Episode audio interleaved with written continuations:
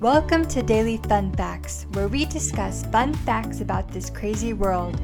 Use these newfound facts to break the ice and start an interesting conversation. Happy learning, everyone! What's up, Bree? You seem stressed out.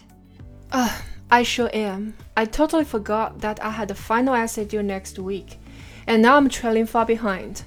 I have a minimum of 10,000 words to type in order to meet just one of the requirements. Sorry to hear that, Bree. I guess I'll just have to increase the speed of your typing to be able to make your deadline on time. I wish it was that easy. Here's a fun fact about typing that might cheer you up. Have you ever wondered why the computer keyboard is not laid out in alphabetical order? I know it's in the QWERTY layout, I'm guessing the reason is because that layout makes it easier and more efficient for us to type.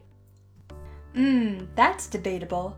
The keyboard layout that we recognize today, called the QWERTY keyboard, was designed in the US in the late 1860s.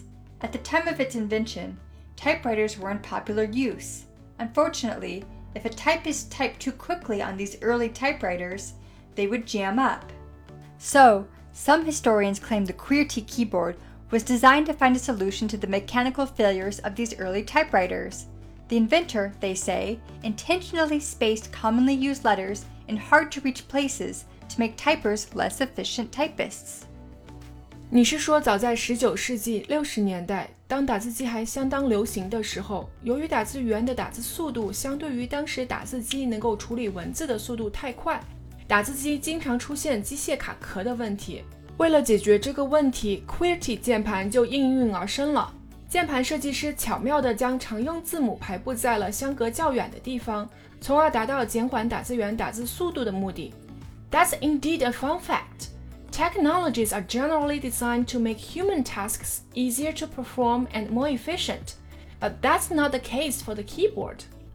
Well, not all historians agree with that explanation of how the QWERTY keyboard design came about. In 2011, researchers at Kyoto University argued just the opposite that the typist came before the keyboard. They claimed that the first users of the QWERTY keyboard were telegraph operators who needed to quickly translate the sound signals of Morse code into the English alphabet. The telegraph operators found it very inefficient to translate using a keyboard design that was in alphabetical order. 哦，原来 QWERTY 键盘的设计初衷还有另外一个解释，就是为了帮助电报员更有效地翻译莫尔斯电码。电报员发现要在按照字母顺序排列的键盘上高效地翻译实时电码很困难。Yes, but what's not debatable is why this keyboard design is still popular today. The inventor of the keyboard worked with a gun making company to introduce the keyboard design to the masses. They provided special training courses that taught a lot of people how to use their product. They want to get their buyers hooked. So that's the key reason as to why I'm stuck typing out my essay on this inefficient QWERTY keyboard. Yes, although better keyboard designs have since been invented that might increase your typing speed, that's the key to your typing misery. So, everyone, there's your fun fact of the day let's go over some of the vocabulary and phrases from this dialogue. Vocabulary Ah, ah.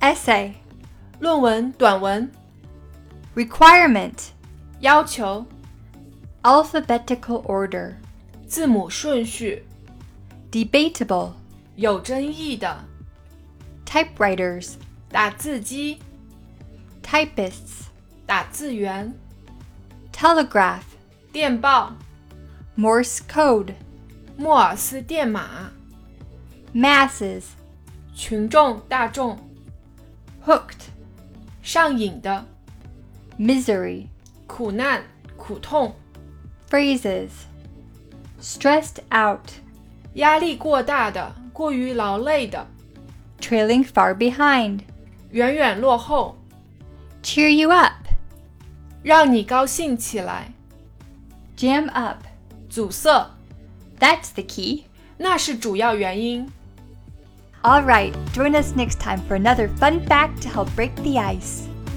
好了，这就是我们今天的有趣常识分享。 如果喜欢我们的话，请别忘了点击订阅支持我们。如果有什么疑问，可以给我们留言，我们会在第一时间给你答复。